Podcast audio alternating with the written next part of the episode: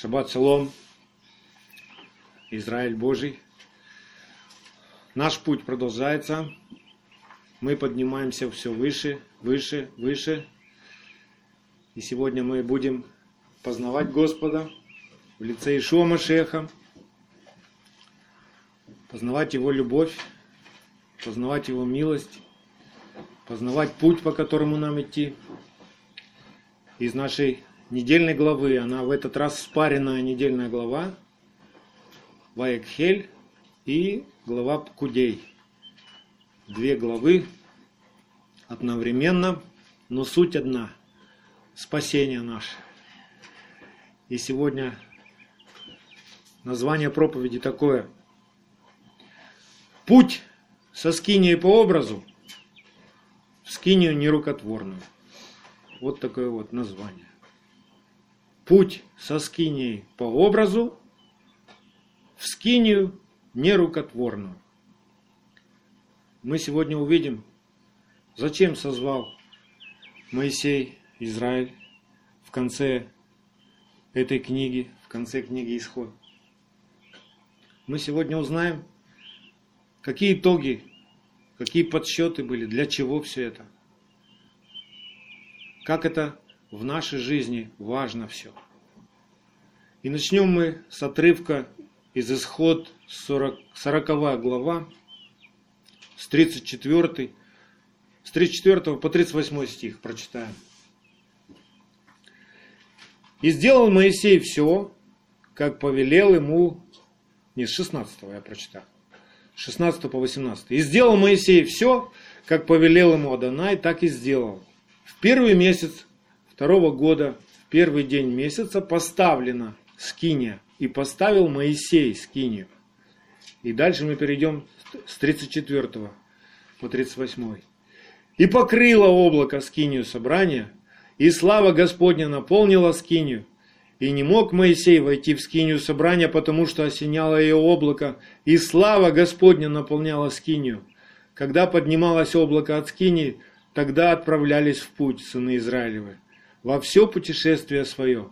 Если же не поднималось облако, то и они не отправлялись в путь, доколе оно не поднималось, ибо облако Господне стояло над скине днем, и огонь был ночью в ней, перед глазами всего дома Израилева, во все путешествие их. И мы с вами видели уже на картинках, как красиво выглядел стан Израиля, да, особенно ночью, когда темно, и над скинией стоял огненный столб и освещал весь стан. Был покров, была безопасность. Божье присутствие, Божья слава вернулась в стан после того, как Израиль согрешил, сделав золотого тельца. То есть все восстановилось. Бог через свое слово желает сотворить внутри каждого верующего – внутри каждого человека свою обитель, чтобы спасти человека и чтобы обитать в человеке и царствовать на земле, быть нашим царем,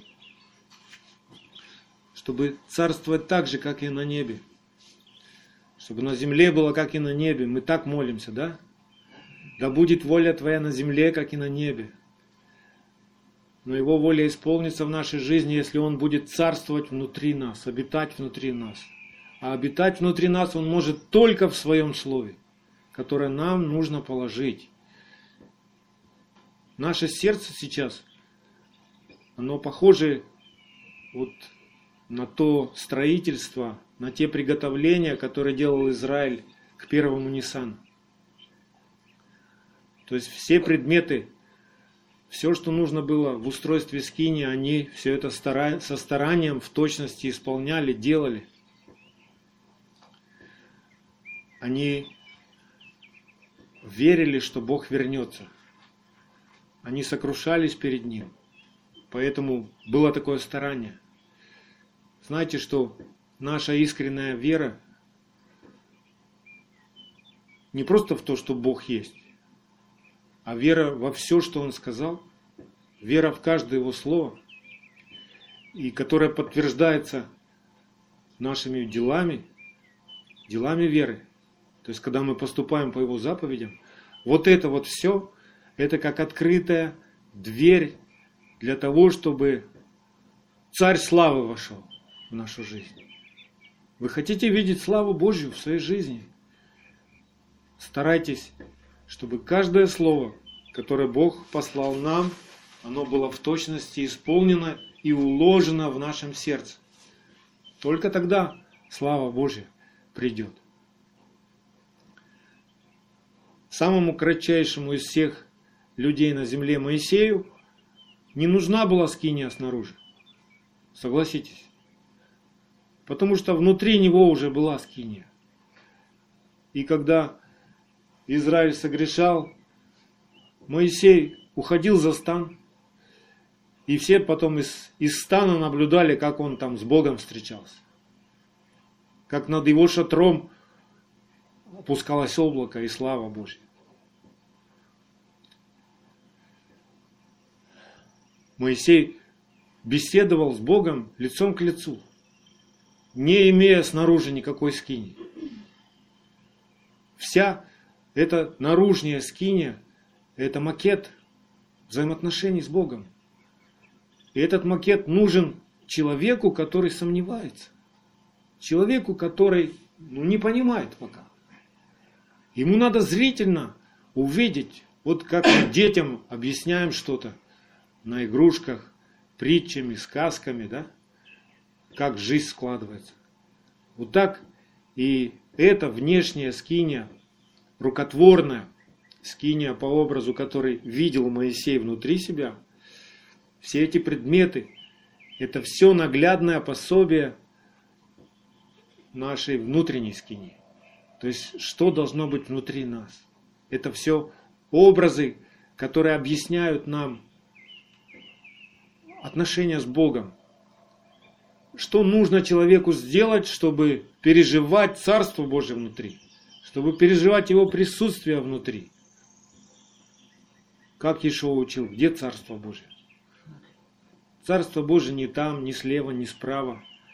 Не ищите его, не бежите его, если кто-то вам скажет, вон там Царство Божие. Царство Божие внутри вас есть. И оно же еще и грядет. То есть очень интересный такой момент в Писании.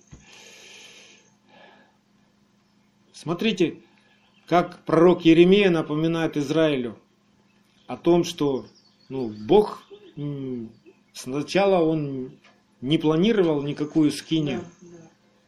Скиния это уже объяснение всего, что Бог хотел, чтобы было очень все просто. Еремея 7 глава с 22 по 26 стих. «Ибо отцам вашим я не говорил и не давал им заповеди в тот день, который вывел их из земли египетской, о всесожжении, о жертве, но такую заповедь дал им. Простую.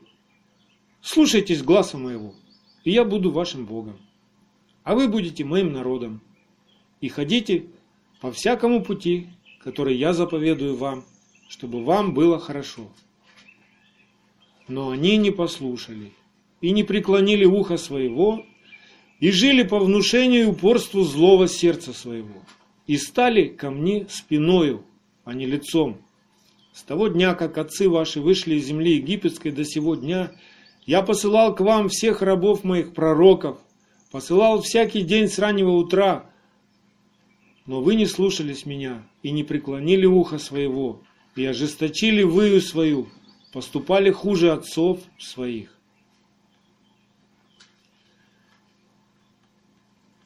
Так и сегодня вот происходит в нашей жизни здесь, на земле, это духовные принципы. И принцип такой, когда у человека есть искренняя вера, она не утруждает человека предстоять пред Богом, хранить святость. Это все просто. Мы как дети должны слуш- быть послушны Отцу Своему. Без всяких сомнений, без всяких а, противлений. Если Бог сказал что-то, то это несомненно да и аминь, и по-другому быть не может. Но как только мы начинаем сомневаться, Как только мы начинаем противиться чему-то, да, из-за своей гордыни, из-за жесток... из-за жестокосердия, то чтобы познать Бога, услышать Его, нам уже нужно совершать определенный труд. Побеждать себя, распинать свою плоть со страстями и похотями. Это труд, это жертва. Жертву ведь заколоть надо, да? Привести, заколоть, сжечь, пригвоздить. Все это на крест. Это труд, это трудно. Поэтому стоит ли нам противиться Богу? Подумайте. Или просто Бог сказал, да. Все просто, никакого труда. Поверил, и все исполняется. И ты слышишь Бога, и ты под Его покровом. И слава Его сопровождает все твое земное путешествие. Все было бы так просто, если бы не наш накопленный годами негативный опыт – вот то наследие, которое досталось нам от отцов, еще от Адама и Евы. Вот та плотская природа противления, с которой мы теперь, нам нужно бороться теперь. Были люди на земле, которые, которым было легко слышать Бога, да? Это праведники, пророки, начиная с Еноха, а может даже и Савеля. Им было легко. Они ходили радостные, они ходили под покровом, они ходили в свободе. Весь этот мир снаружи безумный, он не мог пробраться внутрь них. Они были в помазании, и никакая грязь этого мира не могла их осквернить. Вот мы живем в селе, и все вы видели белых гусей. И если белый гусь нырнет в грязную лужу, он вынырнет все равно белый если он хорошо накормлен, потому что перья его смазаны, и грязь не прилипает к нему. Вот так и мы. Если мы храним Божье помазание, никакая скверна этого мира не может завладеть нами, измазать нас, испачкать нас. И нам теперь нужно, в чем вот этот труд, который нам нужно совершать? Этот труд состоит в том, что нам надо теперь обновлять дух своего ума. Нам теперь надо, чтобы Тора нашего Отца не отходила от уст наших. Поучаться в ней день и ночь. Как в книге Егошева Навина написано, да, с 1, 1 глава, 7-8 стих. Поучайся в ней день и ночь. Да? Помните эти места? Какой муж блажен, в первом псалме написано, у которого Тора наслаждение его, и он в ней пребывает день и ночь, и помышляет о ней день и ночь. И когда мы храним свое сердце и наступаем на себя, когда нам есть чем на себя наступить, вот мы как бы понимаем, что нам надо наступать на себя, нам надо победить свою плоть, а наступить нечем. Да? Бывало у вас такое? Вот есть только одно желание и все, а, а чем его победить, я не знаю. Вот хочу и все. А чем победить? А победить надо только другим хотением. Хотением, которое в Боге. То есть его желаниями надо победить все свои желания соединиться с его желаниями, тогда все наши желания человеческие будут умирать и будут бессильны. То есть надо совершать хит-халех. Помните, как Бог Аврааму говорил? Ходи предо мною. Как ходить предо мной? Что это значит? В иврите хит-халех. Наступая на себя. Наступая на свою плотскую природу, на свои прихоти. Словом Божьим. Только тогда мы будем непорочны пред Богом. И нам надо бодрствовать, да? То есть мы как сторожа должны быть. Как пограничники должны стоять на границе. Вы когда спать ложитесь в доме, вы закрываете дверь в доме на замок закрываете. Вот так же наше сердце должно хранить Божью святость, Божье присутствие. Бог пришел, все, охраняйте это, чтобы никто, никакой другой дядька вас не увлек. Если вы будете хранить, Божье присутствие будет все время с вами. Раскрыли дверь или форточку, все. Сразу же выветрилось все. И когда мы вот так вот совершаем такой труд, вот это вот все похоже на строительство скини внутри нас. То есть мы по крупицам как бы откровение за откровением, слово за словом, заповедь за заповедью мы собираем все это в свое сердце, чтобы оно ну, стало нашим. Ведь часто бывает так, что мы поймаем какое-то откровение слова, а в одно ухо влетит, в другое вылетит, да, как в народе говорят. То есть не, не сохранили его. Оно забывается. Поэтому самое лучшее упражнение, чтобы сохранить, сделай. Услышал что-то, понял что-то из Слова Божьего, сделай. И тогда это запечатается в сердце твоем. Просто одни знания, ну, они даются для того, чтобы мы ими пользовались, чтобы мы делали то, что мы знаем. Потому что мы вот такие вот интересные, что мы столько всего много знаем сейчас, но еще не все это делаем. Ведь так? Или это только у меня? Знаем мы много, а вот практически делать, вот тут у нас бывают слабости, да? Смотрите, как Иешуа учит учеников своих Евангелия от Иоанна, 14 глава, 23 стих. Кто любит меня, тот соблюдет Слово Мое. И Отец мой возлюбит его, и мы придем к нему, и обитель у него сотворим.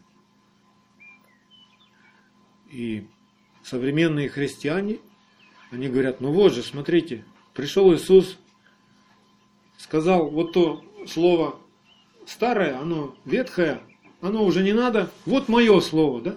Вот в принципе верующие сегодня так. И они думают, что вот это вот слово, оно в книжечке Новый Завет написано.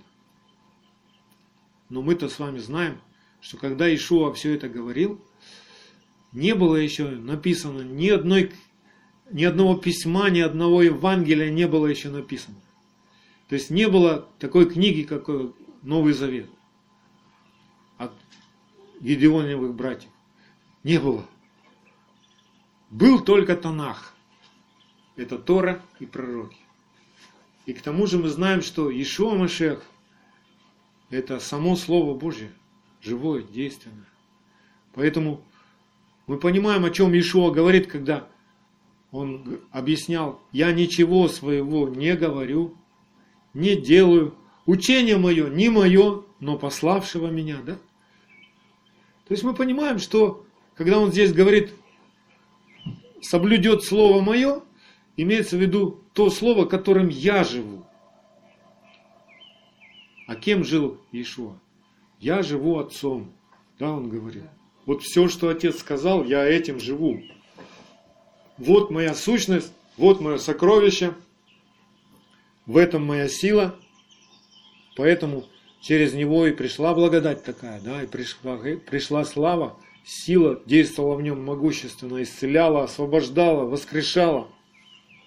Это все Бог делал через него.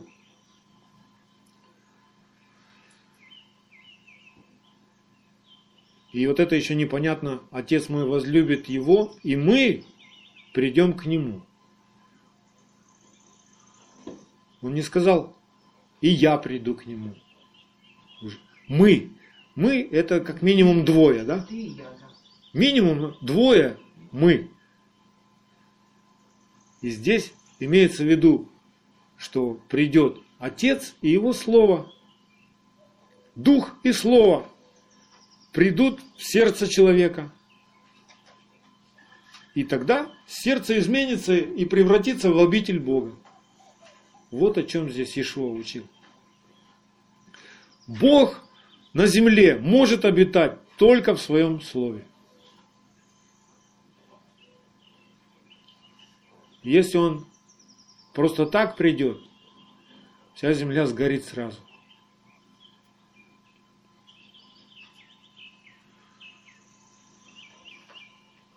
И чтобы, если Бог обитает только в своем слове, то чтобы нам построить обитель ему внутри, это труд вот этот совершить. Нам нужно иметь точный образ этой обители. Как она выглядит. В чем Бог обитает. То есть нам надо иметь Тору. Нам надо видеть ее, чтобы она была перед нашими глазами. Наши отцы не могли нам передать из сердца в сердце все, что имел Моисей, что имел Авраам, что имел Ицхак. Скажите, у Авраама была книга закона? Ну, снаружи где-то он носил с собой? Или скиния какая-то? Нет. И ковчега у него не было. Но Бог разговаривал с ним и прославлялся в нем. Да? Потому что Тора была внутри Авраама. И он передал его, ее своим детям. В нашей жизни так не произошло. Наши родители потерялись, они не знали Бога и не имели этой скини ни снаружи, ни внутри. Поэтому сейчас мы засучиваем с вами рукава, открываем Писание и вкладываем все, что видят наши глаза, в свое сердце, побеждая свой прежний языческий ум, образ мышления. Побеждать надо, да? Потому что спор же внутри разгорается сразу какой-то. А что это? А я вот привык, а мне так нравится. А Бог говорит, в этом жизни нет. Только те слова, которые говорю вам, суть, дух и жизнь есть. И начинается битва, война. Скажите, борьба, война – это труд? А ну попробуй мечом помахать, да? щит поносить, шлем спасения на голове, да? Это вес. Это надо одеваться. Это надо следить, чтобы никакая стрела в тебя не попала. Это надо искусно владеть словом. Вы когда-нибудь тренировались махать мечом? В соцсетях хотя бы. Встречаясь с христианами. Это труд. Они тебе свое рассказывают, а тебе надо свое рассказать. Поэтому тренируйтесь. Владение слова. Мы с вами тренируемся каждый раз, когда попадаем в какую-то сложную ситуацию, и нам надо как-то поступить. Рядом как бы никого нет, кроме Бога. Никого. Братья и сестры, каждый у себя дома – у кого спросить? А поступить надо прямо сейчас. Поэтому мы вот как натренированные воины, мы должны сразу помнить, как нам поступить, по какой заповеди нам поступить, да? Итак, мы сегодня говорим и видим из нашей недельной главы, что Израиль в точности сделал все, что сказал сделать Моисей – и написано, Моисей поставил скинию. Я не знаю, как это практически выглядело. Все эти столбы, все эти покровы, кто-то помогал ему или не помогал, но написано, смысл такой, что Моисей поставил. То есть, можно сказать, Моисей показал пример скинии. Моисей показал пример отношений с Богом, чтобы говорить с Ним лицом к лицу, слышать Его и ходить Его путями. Через Моисея Бог написал все эти заповеди. Это слово пришло к нам через Моисея. Чтобы мы сейчас, родившись среди язычества, обратились от язычества и прилепились к Божьему народу. И чтобы мы могли сейчас построить внутри то, что было внутри Моисея. Это труд. Нужна мудрость в этом. В любом строительстве мудрость нужна. Так ведь? В любой войне нужна мудрость. Так ведь? Исход 35.10 написано. И всякий из вас, мудрый сердцем, пусть придет и сделает все, что повелел Господь. Тут уже мудрость начинает проявляться. Если ты начинаешь делать все, что говорит Бог, это уже проявление мудрости. Ты не глупый человек. Это глупый человек может послушать, что сказал Бог, махнул рукой и делает по-своему. Да? Или услышал, что Бог сказал и забыл. Это глупый человек. Многие из вас родились в христианской церкви, и мы были научены жертвовать Богу всей своей душой, временем, материальным чем-то, да? да? Я помню, как мы с Кирой жили наше начало христианской жизни. Мы жили просто в церкви. Мы бросили дом. Мы жили там, мы были во всех служениях, мы жертвовали всем, чем могли. Но как бы в большинстве своем все это было тщетным, потому что это служение было неразумным. И сегодня римская церковь проводит много времени, служения всякие там, организовано все, строят молитвенные дома, приюты, репцентры создают, все, ну, труд, это все труд, и это делается искренно, и это свято для них, но одно упускается, не сверяется все со Словом Божьим. То есть вообще это угодно Богу или не угодно. Весь этот труд тяжелый, да, все это посвящение, оно выглядит как строительство дома, но на песке. То есть как вот неразумный строитель, если бы что-нибудь строил,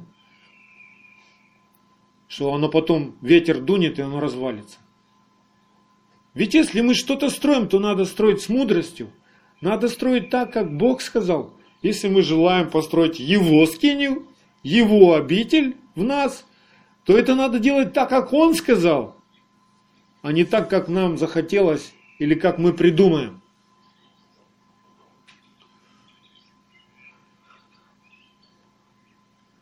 Наш труд не должен быть тщетным. Если Господь не созиждет дома, напрасно трудятся строящие его. Да? Напрасно бодрствует страж. То есть, чтобы бодрствовать правильно, нужно Слово Божье. Чтобы строить правильно, нужно Слово Божье. Нужны Его заповеди. Если мы что-то по-своему сделаем, как вы думаете, мы угодим Богу? Нет. А в большинстве своем сегодня этим занимается римская христианская церковь. Они как бы служат Богу, они думают, ну мы же Богу служим. Только они не спрашивают и не ищут, а как Бог этого хочет, чтобы мы. Когда Бог хочет, чтобы мы собирались и прославляли Его. Какие праздники Бог хочет, чтобы мы праздновали. Бог приглашает нас на свои праздники, а люди приглашают его на свои. И хотят, чтобы слава Божья пришла, и спасение совершилось, и Царство Божье было на земле. Никогда слава Божья не соединится с беззаконием, то есть с нарушением заповедей. Никогда. Знаете, мне даже страшно становится, что если что-то вот собирается собрание верующих воскресный день, игнорируя шаббат, да? И что-то там начинает в собрании происходить, и людям говорят, что это слава Божья пришла, мне становится сейчас страшно. Потому что эта подделка пришла, это обольщение пришло. Слава Божья никогда не придет на беззаконие.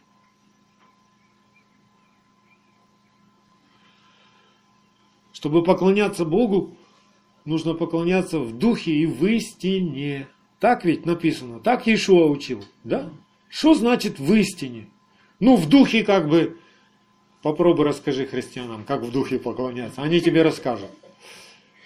Они скажут, ну, чтобы в духе поклоняться, надо барабаны, надо электрогитара, клавиши нужны, колонки мощные, цветомузыка, ну, по возможности дым, и вот дружно все искусно все спеть песню, и вот это вот все в духе будет, чтобы аж стадион ахнул. Ну, послушайте, ну, на рок-концертах то же самое происходит, только там дух другой. А дух истины, когда приходит, он наставляет человека всегда на истину. Он никогда не уведет от истины, а наставляет на истину. А что такое истина? Закон твой истина. Псалом 118, 142. Все заповеди твои истина. В этом же псалме Давид поет. Поэтому я не знаю. То есть мне страшно, какой-то дух приходит к людям, которые говорят, что закон нам больше не нужен. Праздники нам больше не нужны, эти еврейские. Нигде нет такого в Писании, еврейские праздники. Везде Господний праздник написано.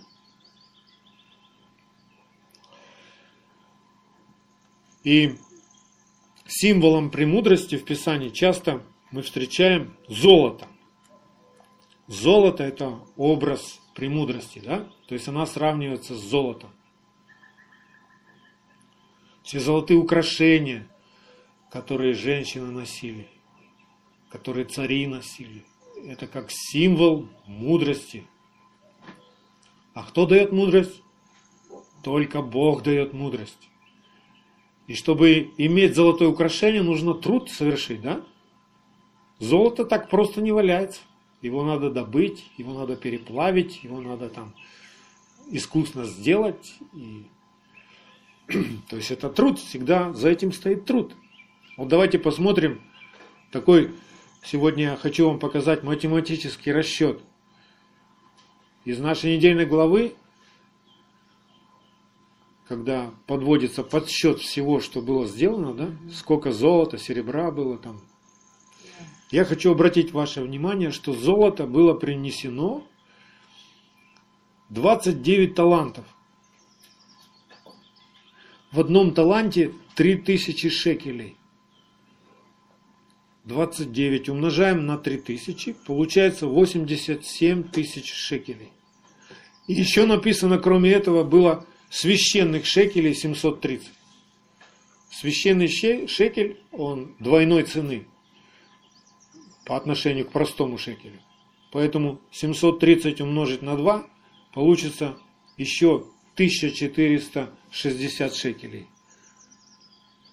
87 тысяч плюс 1460 получится 88 тысяч 460 шекелей.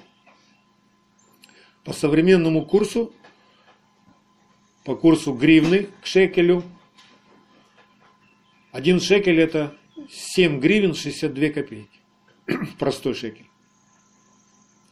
Если мы умножим, получится 674 тысячи 65 гривен было принесено.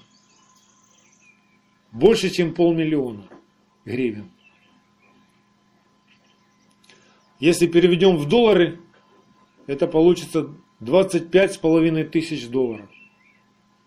Если переведем в евро, 20 с половиной тысяч евро. Если переведем в рубли, это будет почти полтора миллиона рублей. То есть вот это вот все принесли, чтобы были изделия из золота в скине. Все, что было из золота сделано. Светильник был из золота сделан, да? То есть это немалые деньги. И они просто так в пустыне не валялись. За, за этим всегда стоял труд, чтобы все это стало красивым, значимым, ценным.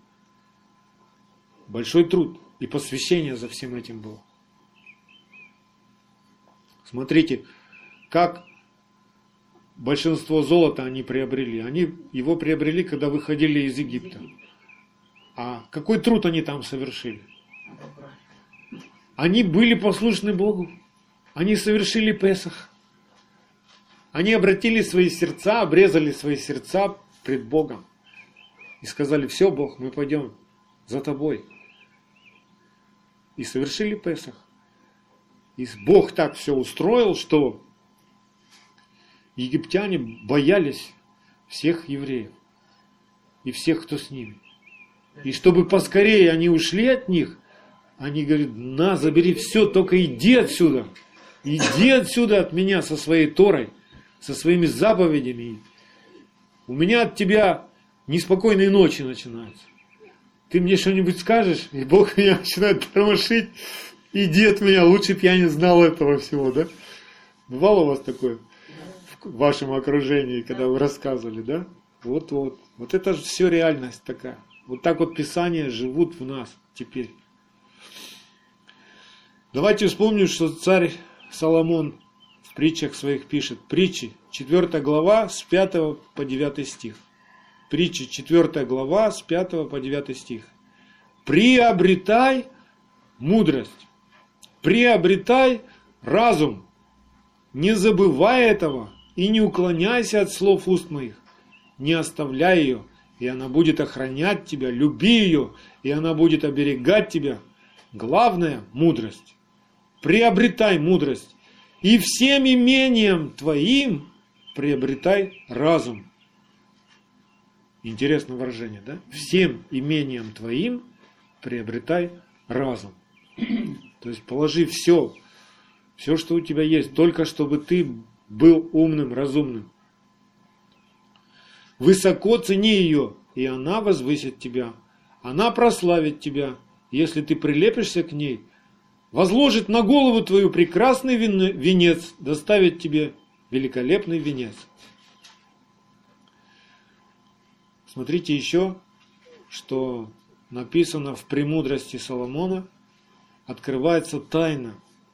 Бог, боящимся его, открывает тайны что есть условия, чтобы премудрость стала твоей, чтобы премудрость наполнила твое сердце. Есть условия. Это в книге «Премудрости Соломона», первая глава, с 4 по 12 стих. В наставлении я хочу сегодня это напомнить нам. Там написано «Премудрость Соломона», первая глава, с 4 по 12 лукавую душу не войдет премудрость и не будет обитать в теле, порабощенном греху. То есть, если ты двуличным хочешь быть, снаружи ты такой весь правильный, а внутри гроб, а внутри у тебя другие желания и страсти, и ты их прячешь. Если ты любишь грех и ничего с ним не делаешь, прячешь этот грех от всех, чтобы никто не увидел, то мудрость не будет обитать в тебе. Вот такое вот простое условие. Это честно, справедливо, да? Ибо Святой Дух премудрости удалится от лукавства и уклонится от неразумных умствований. Оказывается, умствования неразумные бывают. И устыдится приближающейся неправды. Человеколюбивый дух премудрость не оставит безнаказанным богохульствующего устами. Потому что Бог есть свидетель внутренних чувств Его, и истинный зритель сердца Его, и слышатель языка Его. Иногда из наших уст такое льется. Да, наши братья и сестры не видят, не слышат это, но Бог все слышит. Даже когда ты сам собой и что-то ляпнешь языком, Бог все слышит и все знает. Он зритель твоего сердца. Даже если ты ничего не говоришь, а имеешь в своем сердце, Он знает. Ты ничего от Него не скроешь. И ты хочешь еще мудрость? Распрощайся со всяким злом, со всем нечистым. Только тогда мудрость придет. Мудрость это не коктейль с нашими какими-то философиями. Она чистая. А все наши умствования – это просто ничто. И это надо вылить все.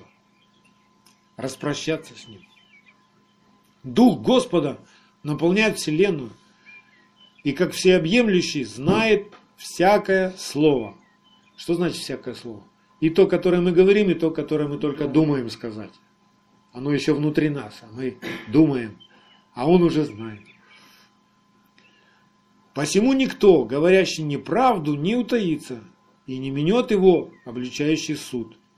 Ибо будет испытание помыслов нечестивого, и слова его взойдут к Господу в обличение беззакония его. То есть однажды, если человек не разберется в своей жизни, как он живет, что он ценит, однажды всякий человек встанет в день суда перед Богом, а там у него есть ну, в офисе у Бога ангелы, которые пишут все твои слова, все твои поступки, откроют книгу про тебя и посмотрят, так там такое досье. Только кровь Машеха может очистить это досье. То есть, что такое кровь Машеха? Это не просто мистический обряд. Это то, чем Машех жив. Это дух. Это слово – вот вместо всех вот этих грязных слов, мыслей, желаний должно быть Слово Божье. Вот тогда мы на суде Божьем получим награду. Знаете, что награда праведнику, она тоже на суде будет. Суд приговорил тебя к награде. Аллилуйя. А не к вечному осуждению.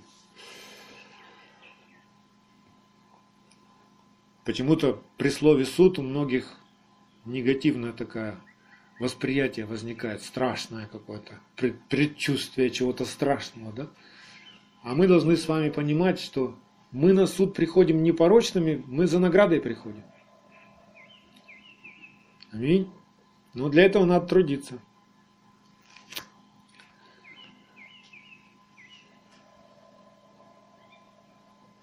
Итак, хранитесь от безроб, бесполезного ропота. И берегитесь от злоречия языка, ибо и тайное слово не пройдет даром, а клевещущие уста убивают душу. Представляете? Ты там шепчешься с кем-то, клевещешь на кого-то и убиваешь свою душу всем этим. Не ускоряйте смерти заблуждениями вашей жизни. Не привлекайте к себе погибели делами рук ваших. Кто человека убивает? Сам человек себя убивает. Не Бог убивает. Дальше в «Премудрости Соломона» только шестая глава, с 9 по 20 стих, вот такое наставление для нас. «Премудрость Соломона», шестая глава, с 9 по 20. Итак, к вам, цари, слова мои. Мы царственное священство, да? Так вот это к нам слова. Чтобы вы научились премудрости и не падали.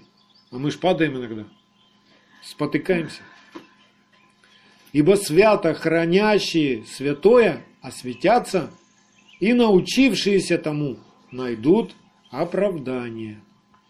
Итак, возжелайте слов моих, полюбите и научитесь. Премудрость светла и неувядающая, и легко созерцается, смотрите, легко созерцается любящими ее, и обретается ищущими ее. Чтобы искать ее, надо каждый день тренироваться, искать, заниматься этим делом. А если у нас другие поиски, пришел новый день, и мы что-то другое ищем, ты станешь мудрее? Нет. Да.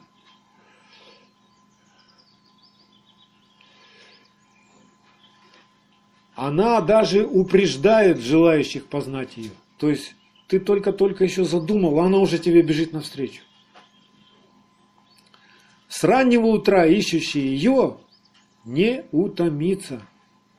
Вы хотите провести свой день, чтобы не, утомли, не утомиться в конце дня? Бывают такие дни, что ты к вечеру приходишь домой, никакой вообще, ни настроения никакого нет, никаких эмоций уже у тебя нет.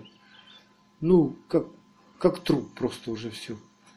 зачем ты прожил день, в чем твое счастье, ты вообще счастлив или несчастлив. Думаешь, ой, скорее бы заснуть. Бывало у вас такое? Или только у меня такое бывает? Так вот, если ты с утра ищешь мудрость, ты не утомишься. Она тебе обновит силы, да? Ну да. Если мы с утра Духа Святого не выпьем, день пропал для нас.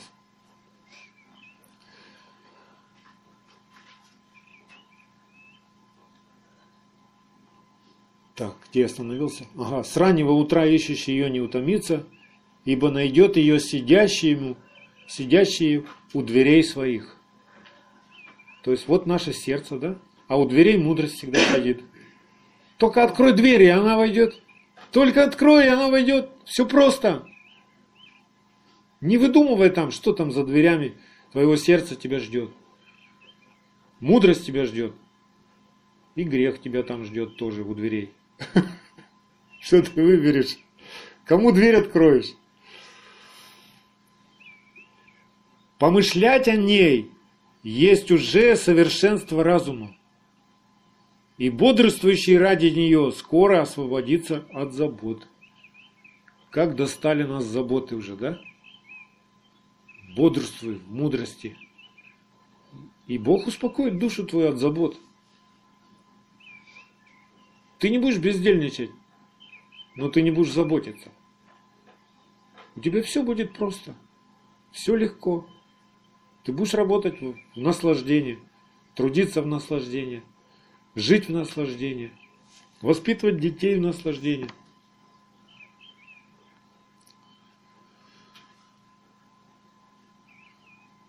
Ибо она сама обходит и ищет достойных ее, и благосклонно является им на путях, и при всякой мысли встречается с ними. Начало ее есть искреннее желание учить, учения. Ты хочешь учиться? Это начало мудрости. А забота об учении – любовь.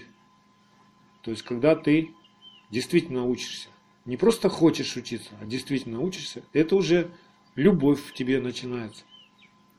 Любовь же это хранение законов ее.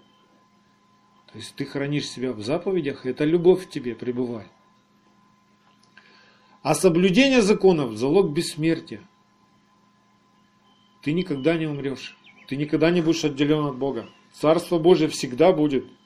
Ты будешь всегда в Царстве Божьем. И даже сейчас на земном пути. Оно внутри тебя. А бессмертие приближает к Богу. Поэтому желание премудрости возводит к царству.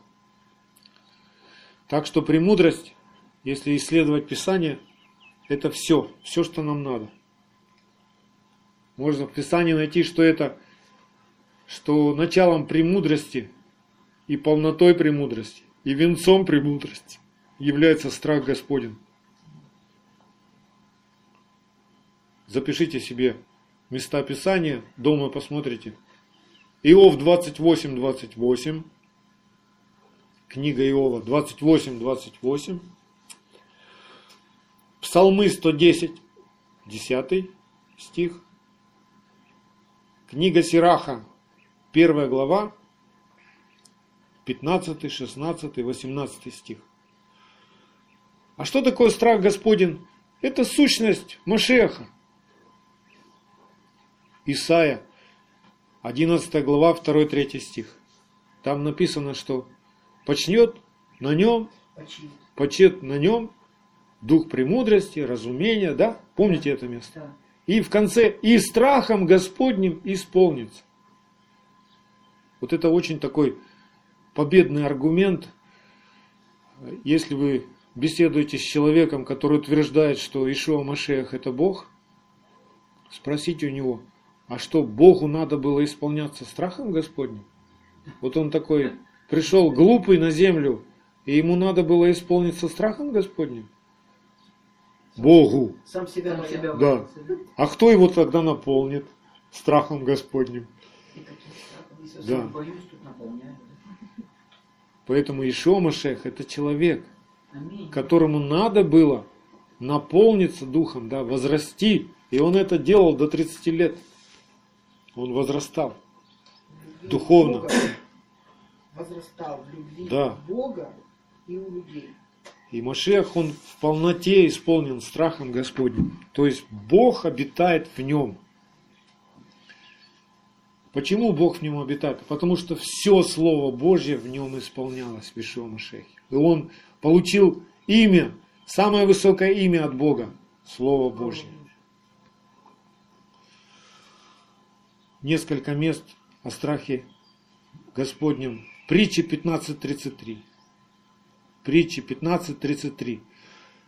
Страх Господен научает мудрости, и славе предшествует смирение. Притча 22.4. За смирением следует страх Господен, богатство, слава и жизнь.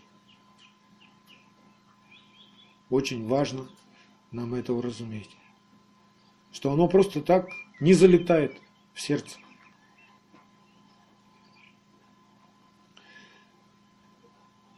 Еще хочу прочитать из книги Сираха, первая глава, с 26 по 28 стих. Если желаешь премудрости, соблюдай заповеди, и Господь подаст ее тебе. Вот простой такой секрет. Желаешь премудрости, соблюдай заповеди. Шма Израиль. Слушай, делай, Израиль.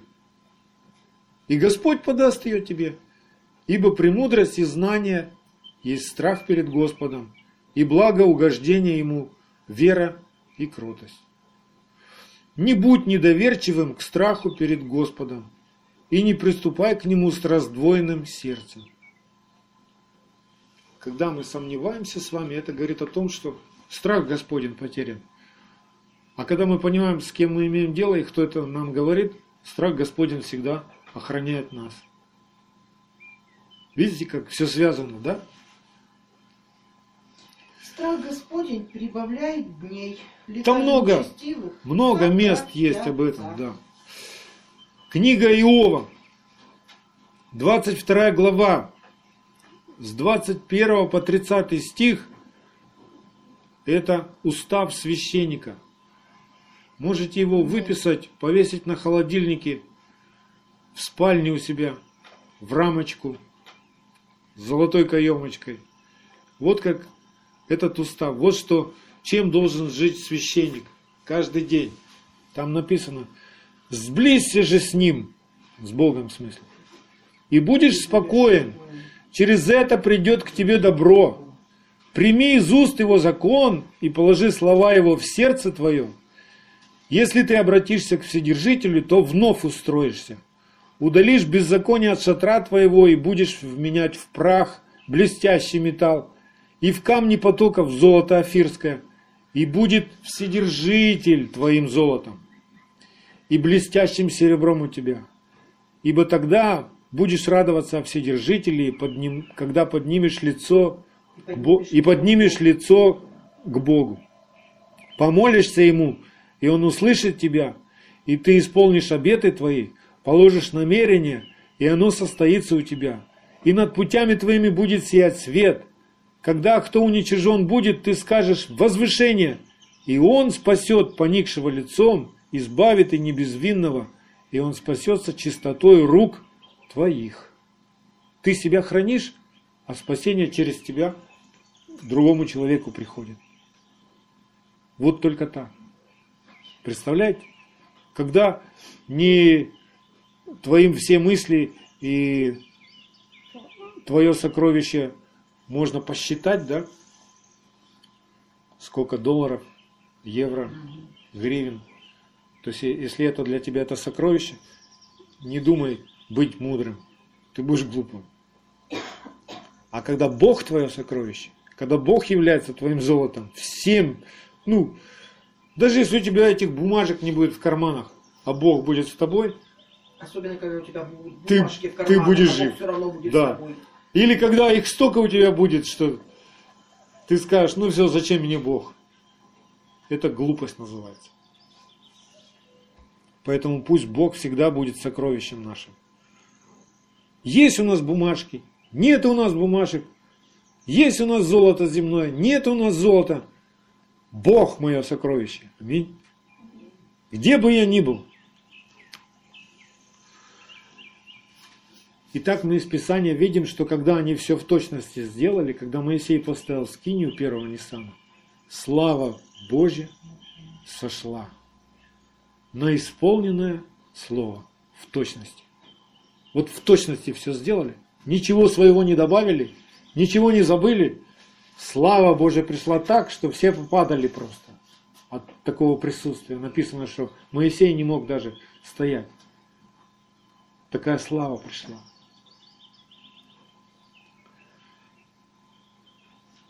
Исход 39, 42, 43.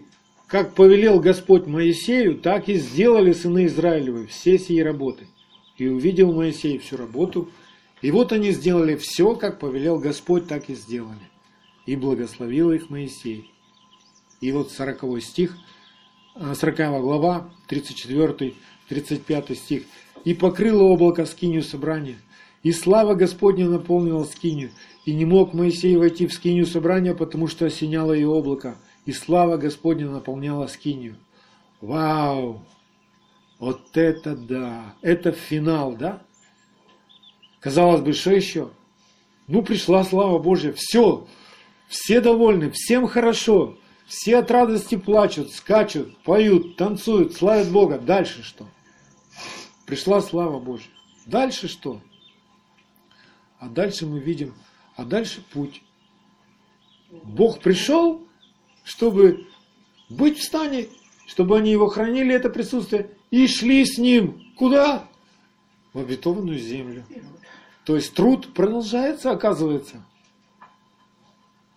Бог пришел к тебе, все, можно лечь на диван и балдеть, по-народному говоря. Когда Бог приходит, вставай, и начинает делать что-то. Он для того и приходит, да? Ну, немножко даст тебе, конечно, поваляться. А потом говорит, давай вставай, мой дорогой. Вот щит, вот меч, я буду с тобой. Я дам тебе силу, и в братской могиле тебе не лежать под, под гранитной плитой.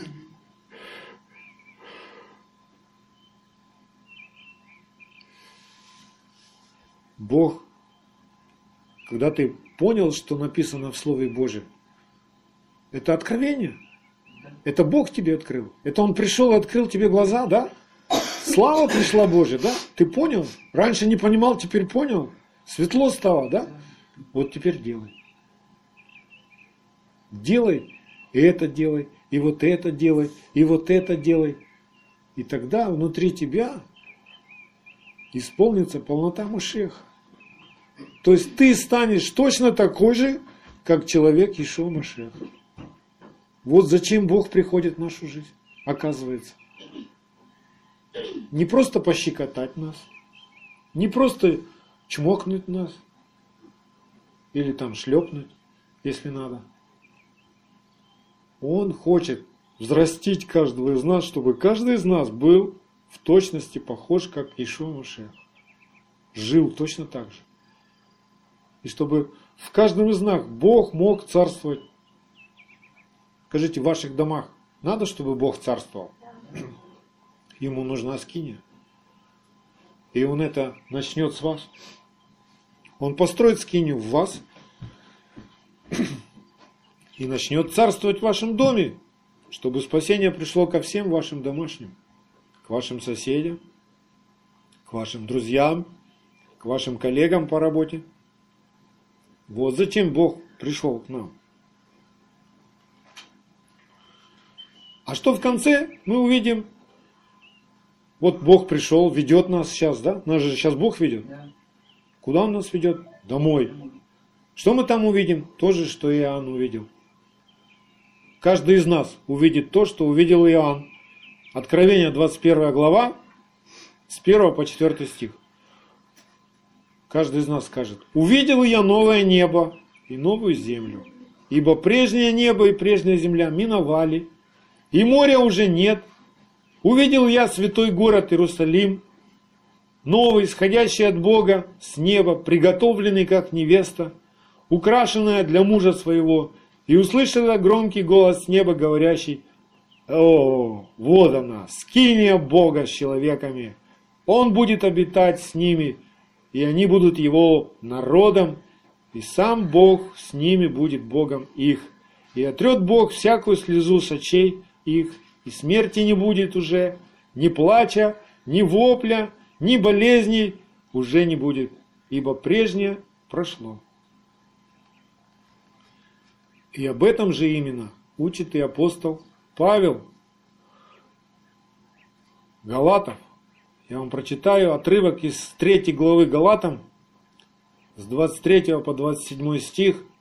Прочитаю его с еврейским разъяснением, а не так, как сегодня в римской церкви понимают этот стих.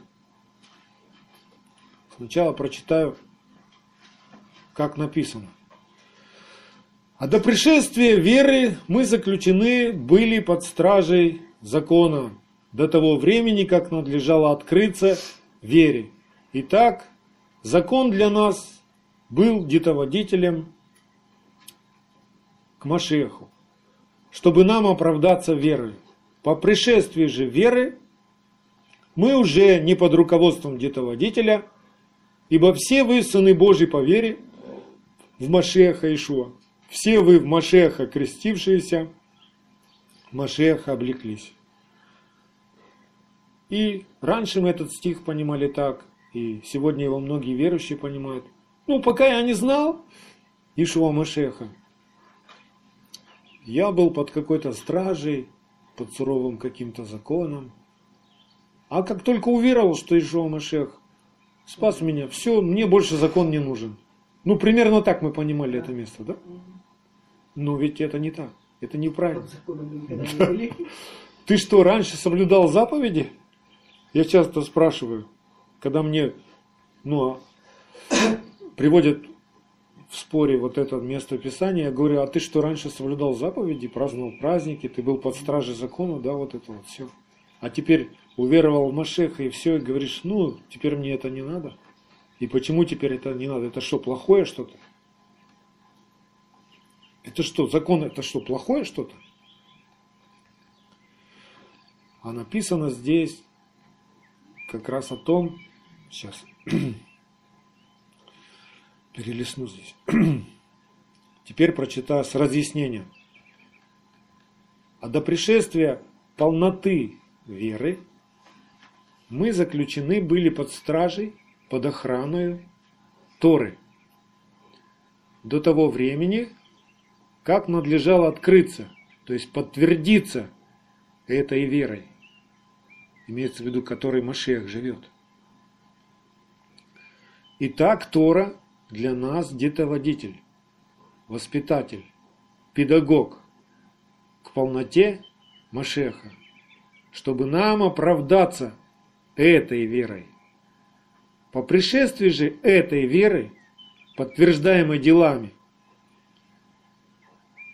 мы уже одно с Отцом и не под руководством детоводителя, воспитателя, педагога. Потому что внутри уже у нас. Тора уже внутри нас, не снаружи. То есть, вот смотрите, очень просто все. Дети пока маленькие, вы их воспитываете, да? Сами или воспитатели в садике, в школе, там, учителя воспитывают их. Но когда они уже чему-то научились, больше нужны воспитатели? Нет. Вы уже нужны, они уже сами живут. Вот то, как научились, так и живут. Вот так и мы.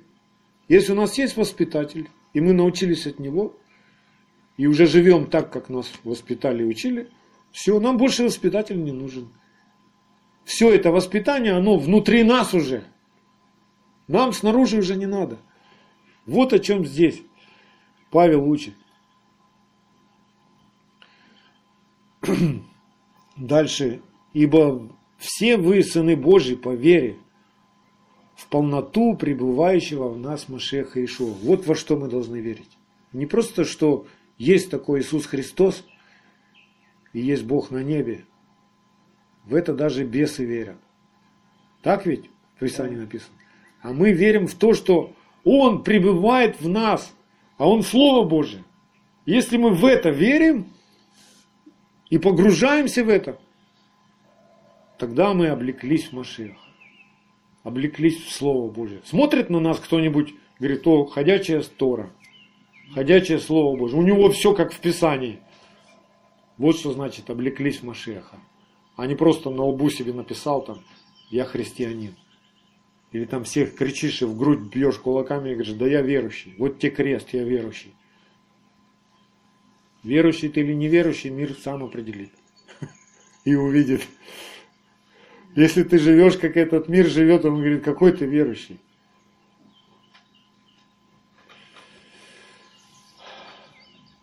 И в другом месте Павел учит римлянам 10.4.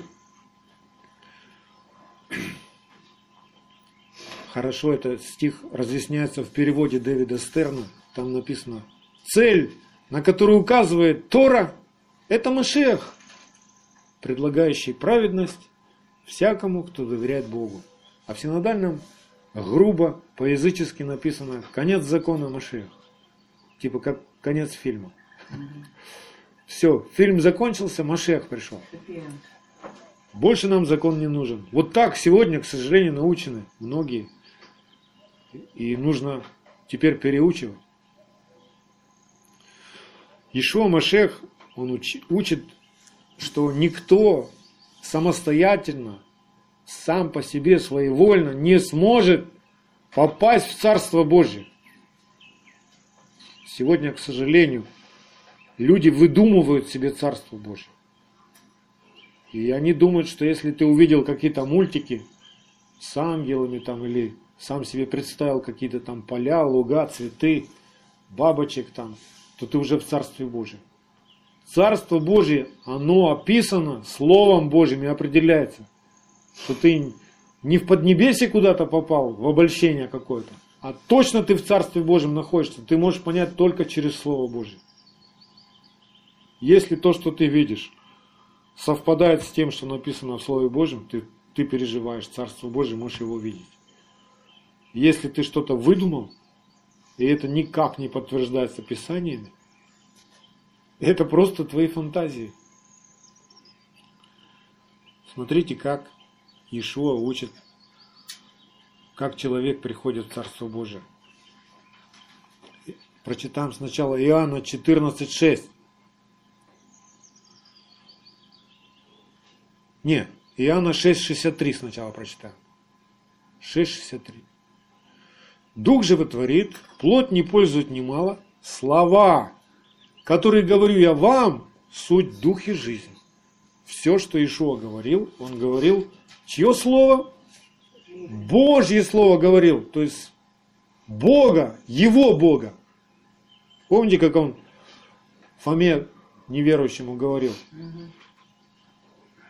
Не, не, не Фоме, это перед тем, как Фома с ним разговаривал, он Марии говорил, не прикасайся ко мне, потому что я иду к Богу моему Богу вашему, и, Богу и Богу вашему. Да.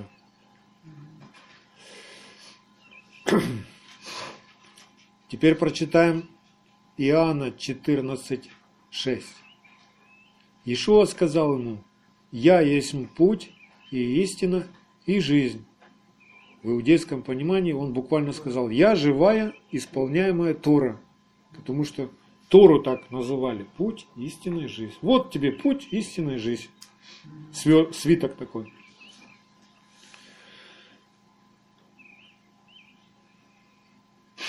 Теперь прочитаем 15 глава Иоанна с 4 по 6 стих.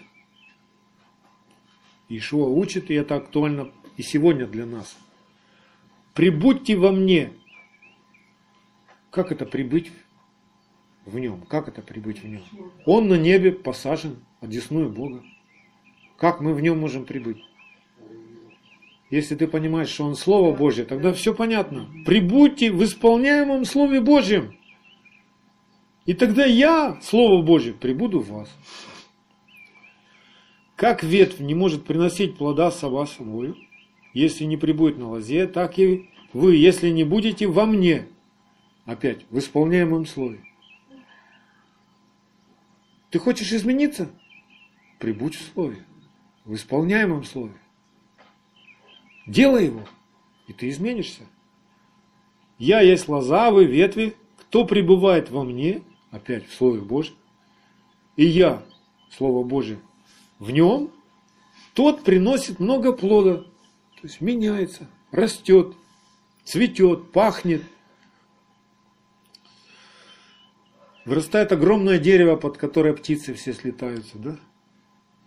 Ибо без меня, опять сюда можно вставить, без Слова Божьего, без исполняемого, не можете делать ничего. Можно добавить угодного Богу. Кто не прибудет во мне, извергнется вон, как ветвь, и засохнет. И такие ветви собирают и бросают в огонь, и они сгорают. Вот как все теперь становится понятно. И так вот в нашей жизни происходит то, что мы сегодня читаем в недельной главе, как они все в точности сделали, слава пришла, и она пришла, чтобы вести их в путь, так и у нас. Да, мы поверили, через Слово Божье мы поверили в жертву Агнца за все наши грехи. Когда мы поверили, Бог пришел к нам. Ну да. Он коснулся нас, исцелил кого-то, да, освободил кого-то. Первая любовь пришла. Все это через Слово Божье к нам пришло, да? Да. Это факт. Любовь пришла к нам. Да. Аминь. Никто с этим не спорит. А дальше что? Вот Бог пришел к тебе. Он постучался, ты открыл, он пришел. Ты подпрыгнул от радости. Или упал. В слезах есть, да? Не знаю, как у кого было. Я упал. Рыдал там. Не помню сколько. А потом встал, так, мне так хорошо было. А дальше что? Для чего эта встреча вообще? Для чего Бог нас спас, исцелил, освободил? И еще вопрос к христианам. От чего Он нас спас? Не все знают, от чего Он спас. Говорят, от ада. Бог спасает от беззакония, от грехов, когда приходит. И чтобы болезнь не вернулась, тебе надо дальше не грешить, не нарушать заповеди. Тогда болезнь не вернется. Да? И вот мы как бы, Бог, раз Бог пришел, мы спасены. Ну, вроде бы как да. А почему, а что дальше нам делать спасенным? Совершенно. Совершать спасение. Да? Так мы спасены или его еще надо совершать, спасение? И да, и да. Да. Чтобы да, так нет, как говорят евреи, да? Мы уже посажены на небесах. Ну, чтобы да, так нет. В надежде. Потому что мы еще туда идем. Нам же туда надо идти, да? Нам надо достигать, да? У нас же путь какой-то есть. И вообще нам надо куда-то идти. Бог же уже пришел, нам куда-то идти надо. Так он для того и пришел, чтобы мы дальше шли с ним уже. С ним. Вот как они со Скинией ходили, вот так нам надо с Богом ходить. Не просто, ну, зная, что Бог есть, а конкретно со Словом Божьим ты по жизни идешь. Не просто оно снаружи тебя. Ты смотришь в него, чтобы оно попало внутрь тебя, и ты вот так вот ходишь. И тогда ты дойдешь по адресу. Вот так мы теперь понимаем, да, наше спасение. Вот так мы теперь понимаем, как это Бог пришел к нам, как это Он вселяется в нас, как это обитель сотворим внутри.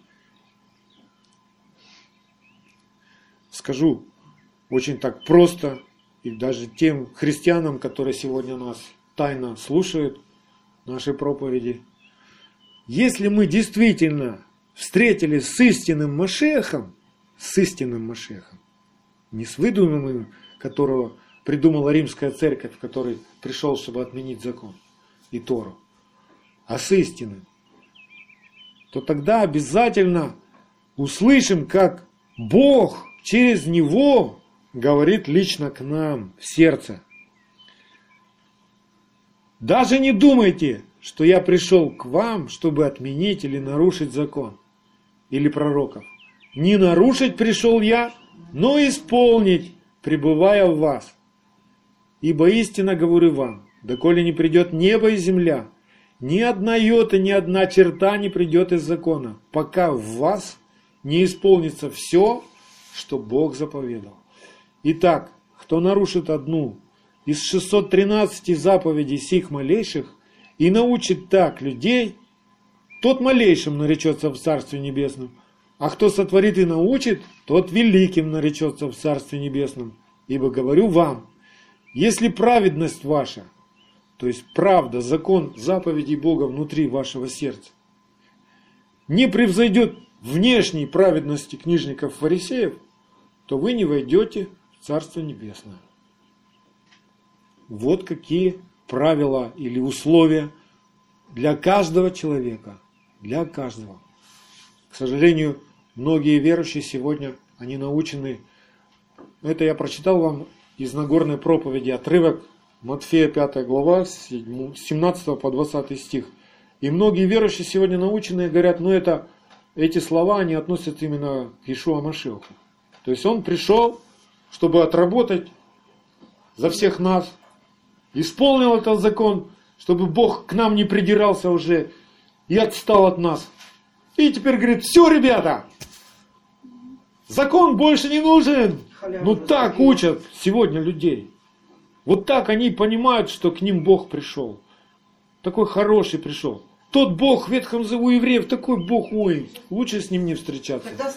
Вот наш Иисус, и всех евреев надо к нашему Иисусу звать. Он такой хороший, он такой простой, он всех любит, у него чудеса происходят. И Тору никакую не надо делать, соблюдать. Вот так сегодня учат, обольщают людей, и это страшно. Тогда вопрос становится в том, что а как, как люди понимают, что говорит Павел – в страхе и трепете совершайте свое спасение. Ну, вот, Тогда вот, в каком страхе, если у вас все хорошо? В страхе и трепете бежите, от, бежите от этого Ветхого Завета к Иисусу. Типа вот так понимают сегодня. Да, это страшно. Это страшно. Поэтому нам сегодня, как священникам, надо неустанно говорить правду. Мы еще вот мы сегодня пели песню, да, и мы ее, эту песню, знаем еще из христианской церкви, mm-hmm. что закон твой в сердце моем. То есть мы пели из псалма. Вот. А вопрос становится тогда другом. Если человек говорит, что закон не нужен, то что тогда в сердце, сердце твоем? Какой тогда Беззаконие. у тебя закон в сердце? Благодать, Вы же сказали, беззаконие. что закона нет, а отвергающий закон отвергает все то, что Бог сказал, то есть он отвергает самого Бога. И тогда что у тебя да. в сердце? Благодать то, у меня в сердце. То, что сказал Иисус, заповедь а? новую даю вам. Они, они научены, они научены, говорят, а у нас благодать в сердце. Благодать это типа, благодать. ну не а надо больше Торы. Не, а благодать это не Бог, это свойство Бога. Но это ну мы-то уже Бог. это понимаем, да. Аминь. Я просто, просто понимаю такую вещь, и начинаешь приходить к этому и понимать, что э, все заблуждения у человека, все непонимания, и вся глупость, которую они творят, только из-за того, что они не дают себе труда размыслить над тем словом, которое они имеют, даже отрывки в этом Новом Завете. Аминь, аминь. Что Бог вот един, все. Бог и все, и дальше все перевернуто. И вот смотрите, как, какая картина в итоге получается вот в нашей жизни. То есть э, мы смотрим в эту недельную главу, да, в нашу историю, и смотрим в нашу жизнь, сопоставляем себя, смотрим в Писание и в себя, да. Потому что так, поступая, спасем себя и слышащих. Да? Смотрите, они там поверили в Слово Божье, да, Моисей сказал, вот это, вот это сделайте, и будет вам счастье. Они сделали, Бог пришел. Мы услышали об Агнце, да, мы поверили, Бог пришел. Слава пришла. Избавились мы, вот легко нам стало, хорошо. Дальше что? Бог пришел, когда в Египет. Они увидели, как он пришел? Да. Мощно пришел. С такими чудесами. с такими подтверждениями. Они с радостью такой вышли, а дальше путь.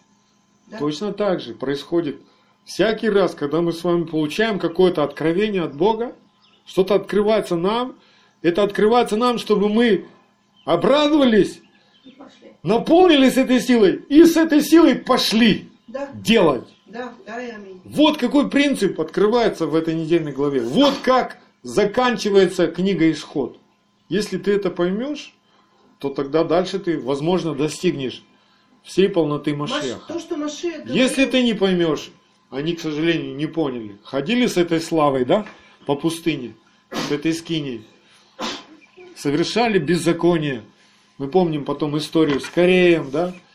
Помним, что было с ну, Пинхас тогда. Ну, масса-масса, мы дальше будем все это смотреть. И не все поняли, и все полегли э, в пустыне, с- ну, сердце их не изменилось. То есть, смотрите, что происход... должно произойти. Мы встретились со словом снаружи, скиния по образу, да? Да, да. Теперь, если оно не попадет внутрь нас, не станет внутри нас, то Бог останется снаружи. Он же был снаружи них, да? Он- Те, которые там полегли в пустыне. Бог же их сопровождал. Да, он был с народом. Да. И он сейчас с нами, он снаружи. Откроешь Писание, он там. А если ты хочешь, чтобы он был в тебе, Слово Божье нужно съесть. И тогда он будет в тебе. И тогда ты придешь в обетованную землю. Мы понимаем, что это не географическое перемещение какое-то. Прийти в обетованную землю – это стать таким, как Ишуа Машех. Прийти в Царство Божие – это стать таким, как Ишуа Машех. Вот в чем весь секрет. Оно должно, слово, которое снаружи, должно вселиться в нас, стать нами, словом воплоти, да?